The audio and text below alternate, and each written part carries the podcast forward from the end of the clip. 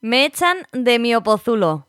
Hola opositor, opositora, ¿cómo estás esta semana? Espero que mucho mejor que yo, porque cuando parecía que había encontrado la calma y la rutina, que ya sabéis que os he ido comentando que me cuesta, eh, he empezado a oír unos ruidos, unos golpes. Eh, yo daba por hecho, la verdad, que era pues una reformilla en algún piso de alrededor y tal. Y cuál ha sido mi sorpresa al enterarme de que tengo que abandonar la casa de los opositores porque a escasos 30 metros de mi Pozulo va a comenzar la construcción de un edificio desde cero. Por supuesto, en cuanto me he enterado, he salido, porque ya sabéis que salgo muy poco, estoy siempre con mi boy, mis apuntitos, mis, mis esquemas y mis test, y he dicho, no, voy a ver qué pasa. He estado hablando con unos trabajadores que había enfrente y me han dicho que, que la obra, que por cierto hay carteles, lo que pasa es que yo nunca me había fijado, está estimada en un plazo de dos años, si todo va bien. La experiencia que tenemos en España con el ladrillo es que no todo va bien, o sea, conocemos lo que es esto de dos años, se convierten en dos años y medio, como poco tres. Así que tengo bastante drama personal, hashtag opodrama, porque no soy persona de biblioteca. Espero que la mayoría de vosotros sí, eh, que os cunda muchísimo, porque así si estáis en una y pasa algo os podéis ir a otra, estáis más acostumbrados al movimiento, a la gente, yo no. Y bueno, pues aquí te comparto mi problema. Si tienes alguna solución, por favor, mándamela al 619 63 26 46. Por favor, te lo pido si se te ocurre algo, porque simplemente la idea de cambiar todos mis apuntes de sitio, eh, todo tal y como lo tengo ordenado, eh, pues eh, me puede dar, me, puede, me está dando ya ahora el parraque. Por suerte hay algunas cosas buenas en la triste vida y mísera existencia de un opositor y es nuestro evento. Ya sabéis que podéis registraros ya, inscribiros. Hashtag OPO2023. Y si te inscribes antes del 6 de noviembre, que es cuando empieza, te llevas el pack premium de planificación. Que te lo he contado ya, pero te lo voy a volver a contar por si acaso acabas de llegar por aquí. Agenda digital. OPO Planificador 2023-2024. El OPO Tracker con su calendario 2024 una selección de ponencias sobre cómo planificar tu oposición. También hay un sorteo y os puedo asegurar que va a merecer muchísimo la pena que estemos pendientes los opositores de este súper evento. Pero hay algunos que ahora mismo no queréis saber ni lo que me está pasando a mí en la casa del opositor, ni, ni nada del evento porque tenéis los exámenes muy, muy cerca. Lo entendemos y por eso queremos mandaros desde Opositatest un abrazo enorme, que os llegue a cada uno de vosotros. Como siempre decimos, que la plaza se la lleve el que más se la merezca. Muchísima suerte en general a todos los que os presentáis a los exámenes de Guardia Civil, Auxiliar Administrativo de la Universidad Autónoma de Madrid, tanto para los que vais por turno libre como los que vais por concurso oposición, subalternos de la Generalitat Valenciana, letrados de la Administración de Justicia por Estabilización, los LAG, conocidos ahora como LAG, auxiliares administrativos de Castilla-La Mancha y auxiliares administrativos administrativos del Gobierno de Cantabria. Como decía, muchísima suerte a todos, muchísima tranquilidad, demostrar todo el conocimiento que tenéis y sobre todo no lleguéis tarde al examen, que me pone muy nerviosa, os lo digo siempre, salir muy temprano, llegar con margen, vuestra botella de agua, vuestro DNI, vuestro boli, lo que tengáis que llevar y algo de comer, aunque sea un caramelo rápido. Y lo dicho, que, bueno, pues que apruebe el que más se lo merezca. Y por este lado seguimos con nuestro episodio 35. Bienvenidos a todos a este nuevo episodio de Objetivo Oposiciones, el podcast para ayudarte a conseguir tu plaza. ¿Cómo lo vamos a hacer en esta ocasión? Hablando con alguien que ha estado opositando muchos años, que además ahora es preparador, que sabe muchísimo y que es una persona encantadora y explica fenomenal. Estoy encantada de recibir en este episodio a un fiscal que nos va a contar todo. Bienvenidos.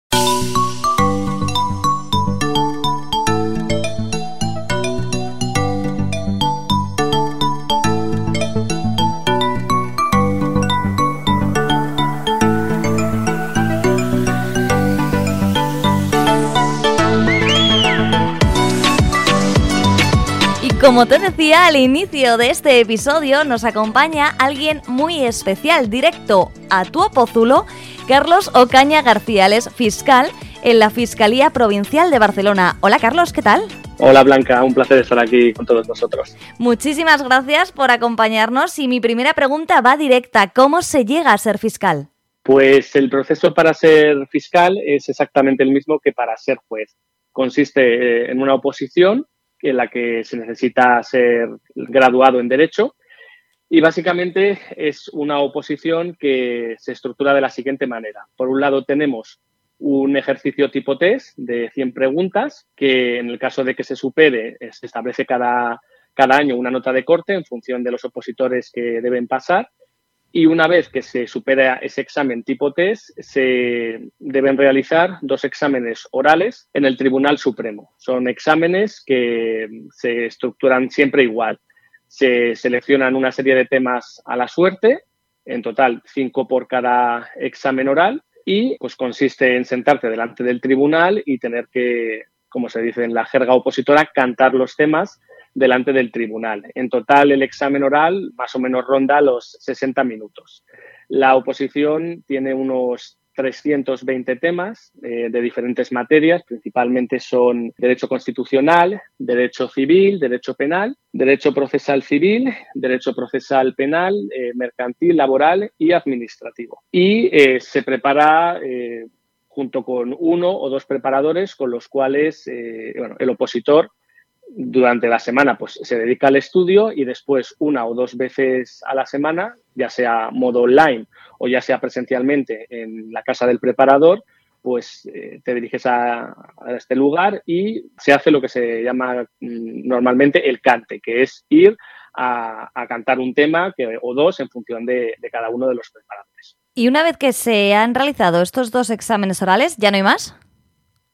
Eh, no, ya no hay más, pero bueno, dicho así parece, parece, parece fácil, evidentemente, pero la verdad es que es una oposición eh, bastante complicada en el sentido de que, primero, pues el número de temas es un número de temas importante, es, es al fin y al cabo bastante elevado, Luego las plazas, pues tampoco, bueno, como toda oposición al final, ¿no? Porque todas las oposiciones en España se basan en eso. Y esta oposición no es una excepción. El número de plazas, pues eh, ronda más o menos eh, una plaza por cada 10, 12, 15 opositores en función de la, convocatoria.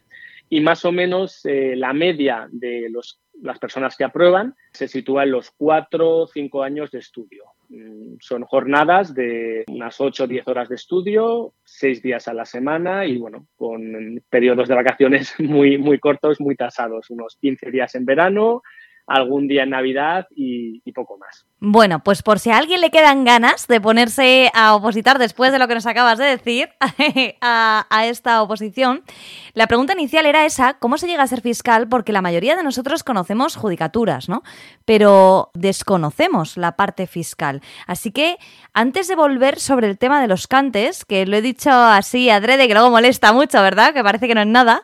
Eh, antes de volver sobre ese tema, querría saber una vez que se ha superado esta oposición, ¿cómo se divide la gente entre yo soy juez o yo soy fiscal? Pues una vez que se supera la oposición, eh, normalmente incluso en el propio Tribunal Supremo, es decir, uno aprueba el examen, está en ese momento de, alegría, de locura con la familia y básicamente te entregan un papel donde tú tienes que seleccionar si, si optas por la carrera judicial o por la carrera fiscal. Entonces, hay que esperar a que termine eh, la oposición para establecer la lista de aprobados, que se ordena en función de la puntuación que ha sacado en los dos exámenes orales y en base a esa puntuación pues se establece una lista y el primero pues que se elige lo que quiere, el segundo, hasta que llega un momento en que puede que haya alguna persona que haya elegido ser juez o fiscal y no haya plazas suficientes. Pero bueno, he de decir que esto cuando ocurre, ocurre en muy poca proporción. Es decir, normalmente casi todo el mundo que quiere ser juez o quiere ser fiscal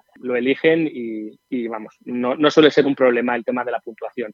Y ya una vez que se ha hecho la selección, pues en el caso de los jueces están un año en la Escuela Judicial en Barcelona, después están un periodo de prácticas y de, de, fase de refuerzo, que es otro año, y en el caso de los fiscales estamos seis meses de una fase teórica en el Centro de Estudios Jurídicos, que está en Madrid, y una vez finalizada esa fase teórica, estamos seis meses de prácticas con un fiscal o con varios fiscales tutores en la fiscalía que, elijamos de España, y ya una vez terminado ese plazo, pues ya es cuando ya toca elegir primer destino y ya pues empezar a trabajar de fiscal. Luego irá la pregunta de qué hace exactamente un fiscal, ¿eh? porque estamos muy acostumbrados a las películas norteamericanas, que sale muchísimo, ¿no? La figura del fiscal del distrito, pero aquí prácticamente lo sabéis un poco los que os movéis en estos ámbitos y de vez en cuando se oye en medios de comunicación, pero no todos lo tenemos claro, ¿eh? Así que luego te preguntaré. Muy bien.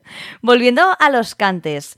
Dos orales, cinco temas de cante, 60 minutos, y luego otros cinco temas, otros 60 minutos. Así es, efectivamente. Eh, el cante al final, la, finalidad que tiene precisamente es, eh, bueno, por un lado, preparar al, opositor para lo que se va a encontrar, es decir, acostumbrarse a, eh, bueno, a la expresión oral, eh, los elementos formales, cantar debidamente los temas, la literalidad, que es muy importante, es algo que, el tribunal valora mucho.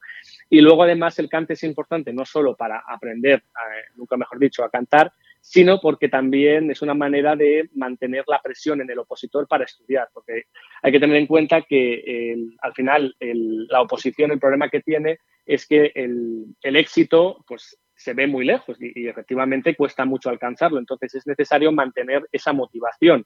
Claro, mantener la motivación a un año vista, eh, cuando el examen está muy lejos, únicamente en base a, ese examen, es complicado. Entonces, para eso también es importante el cante y el preparador. Cuando tú sabes que tienes que ir una o dos veces a casa del preparador a cantar los temas, pues evidentemente es más fácil mantener la motivación o por lo menos la responsabilidad en cuanto al estudio. Sí, más bien esa segunda parte de responsabilidad, porque la motivación a un año vista efectivamente cuesta un poquito.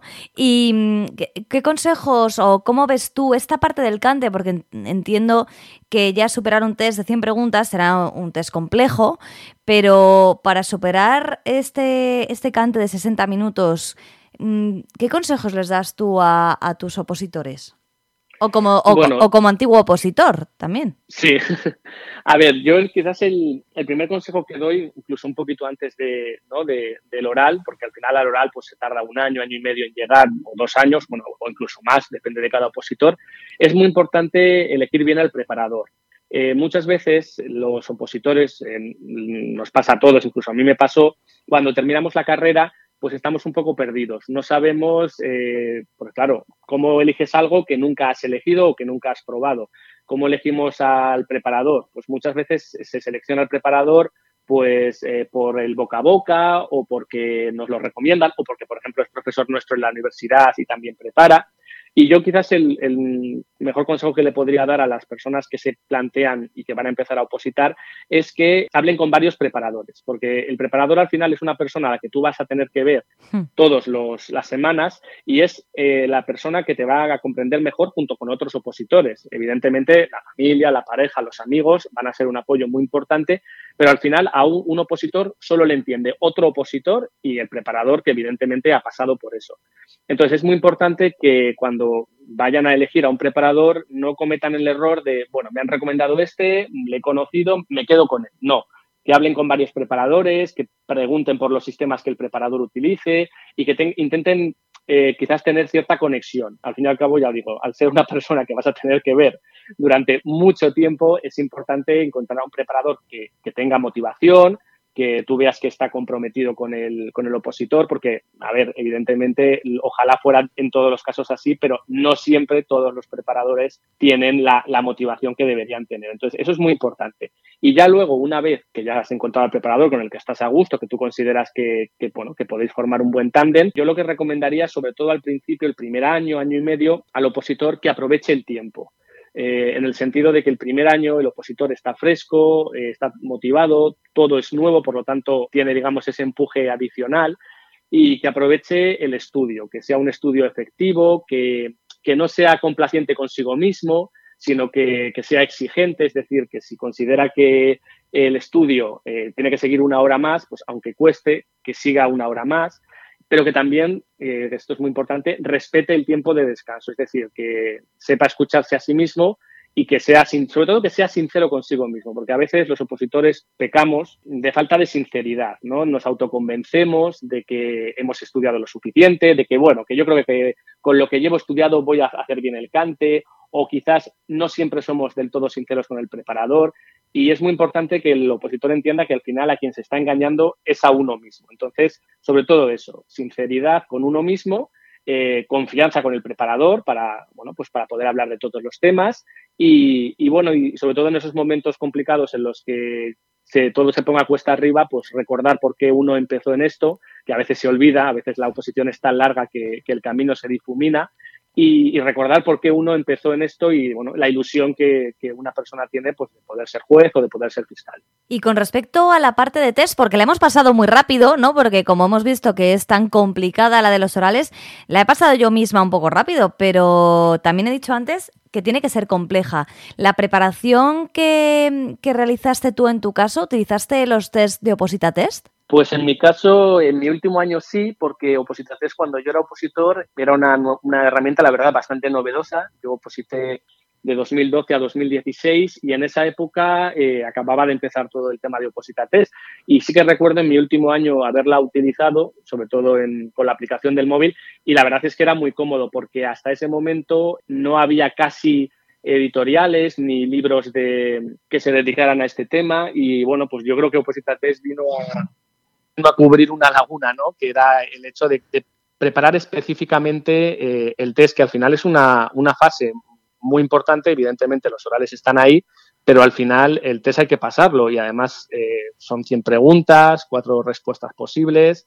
Eh, es un, elemento de estrés importante, por lo tanto, yo creo que, es una herramienta bastante útil porque te permite practicar todo tipo de las, materias, observar las preguntas que has fallado, las que has he tenido correctas, ver tu evolución, por lo tanto, yo la verdad es que lo considero una herramienta muy valiosa. Vamos, que se puede decir que aprobaste gracias a Positater. ¿Fue tu último año entonces? Sí, bueno, coincidió así el, último año, así que por lo menos, por lo menos me ayudo, eso, eso sin duda. y de cara y de vuelta a los orales, estoy obsesionada con los orales, como ves. ¿Qué consejo puedes dar a la hora de hacer? O sea, ¿qué es para ti no te pregunto qué fue para ti un buen cante, porque cuando se está positando, un buen cante es eh, cantar en el tiempo y que el preparador te diga no tienes que volver a cantar este tema. O sea, lo damos por hecho, ¿no? Eh, ahora, como preparador, ¿qué es para ti, mejor dicho, un buen cante?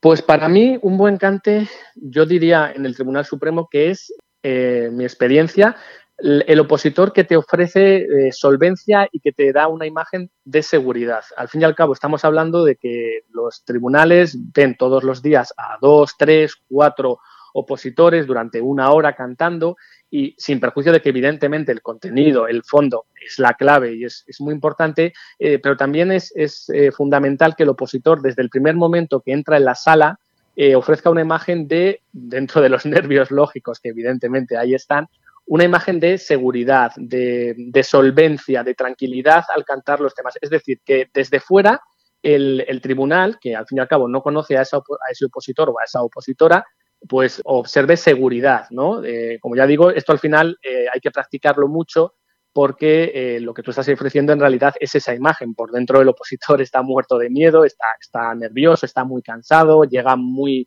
agotado al oral pero si se ofrece esa imagen de seguridad, de, bueno, de tranquilidad dentro de, la situación, pues evidentemente es un plus añadido. Yo lo que también recomiendo a, los opositores es que eh, antes de cantar por primera vez de manera oficial como opositores, vayan antes a, a, ver exámenes, es decir, una convocatoria antes o incluso en su propia convocatoria, vayan a ver exámenes, porque no es lo mismo eh, ir por primera vez al Tribunal Supremo con los nervios de tener que examinarte todo es nuevo, estás muy nervioso, que haber ido ya antes como, bueno, como visitante, como espectador, haber podido observar cómo son las salas, la, rutina propia del examen, cómo el opositor tiene que entrar en sala, dónde tiene que coger los temas. Parece una tontería, pero el hecho de que tú, la primera vez que vayas al Supremo a examinarte, ya sepas cómo son las salas, dónde está el tribunal situado, dónde está tu mesa, cómo es la, la dinámica propia del examen, pues eso te va a aportar una tranquilidad y una seguridad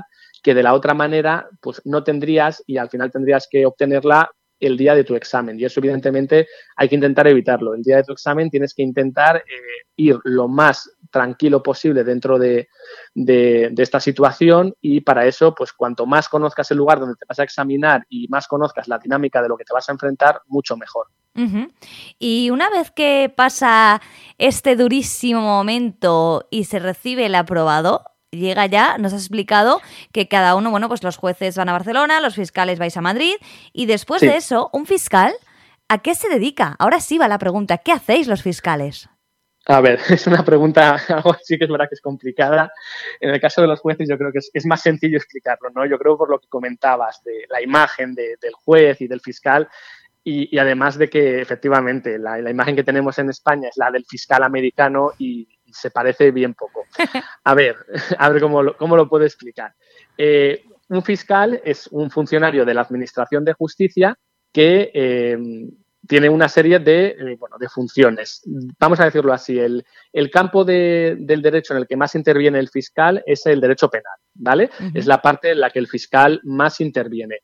Entonces, eh, el fiscal es una parte en ese procedimiento penal y mm, su labor más conocida es la de formular acusación, ¿de acuerdo? Porque el fiscal es, este, es el titular de la acción penal del Estado. Alguien tiene que acusar en nombre del Estado y esa es la tarea del fiscal.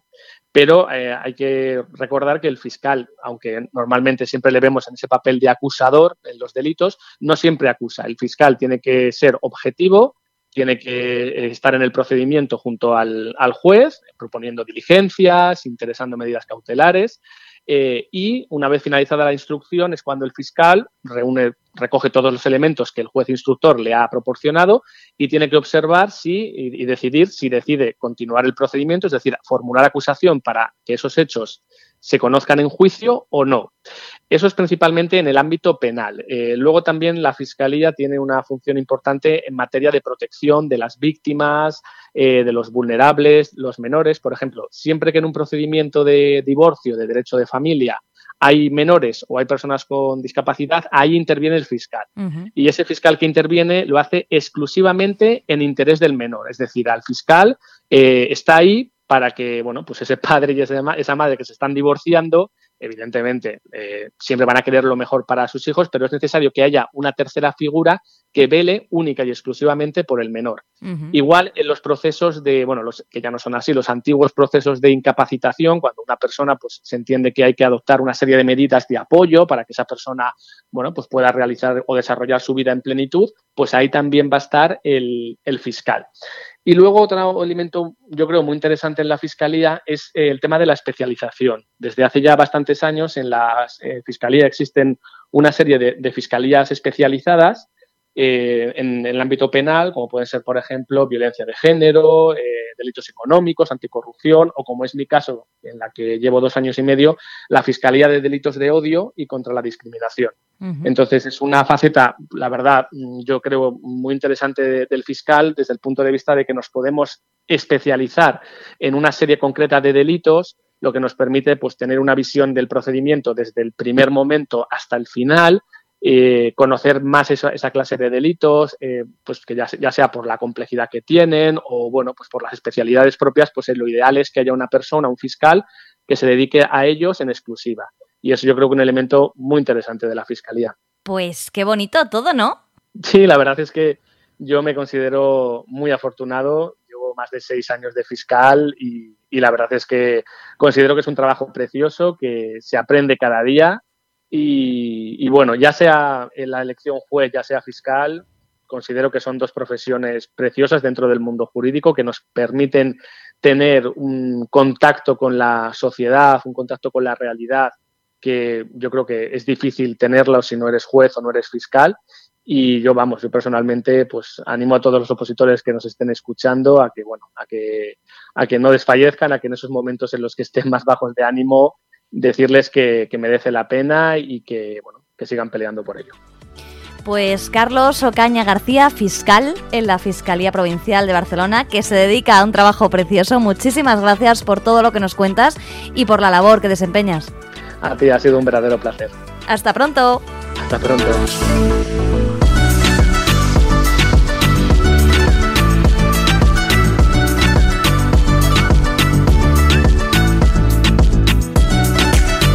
Qué estupenda la conversación con Carlos. Espero que te haya aportado muchísimo, no solo consejos para opositar, que está fenomenal, sino también la labor que hacen los fiscales, porque como hemos comentado a lo largo de la conversación, hay muchísimo hermetismo alrededor de la figura del fiscal en España. La mayoría de los ciudadanos desconocemos toda la labor que hacen, que es importantísima y además es que es bonita.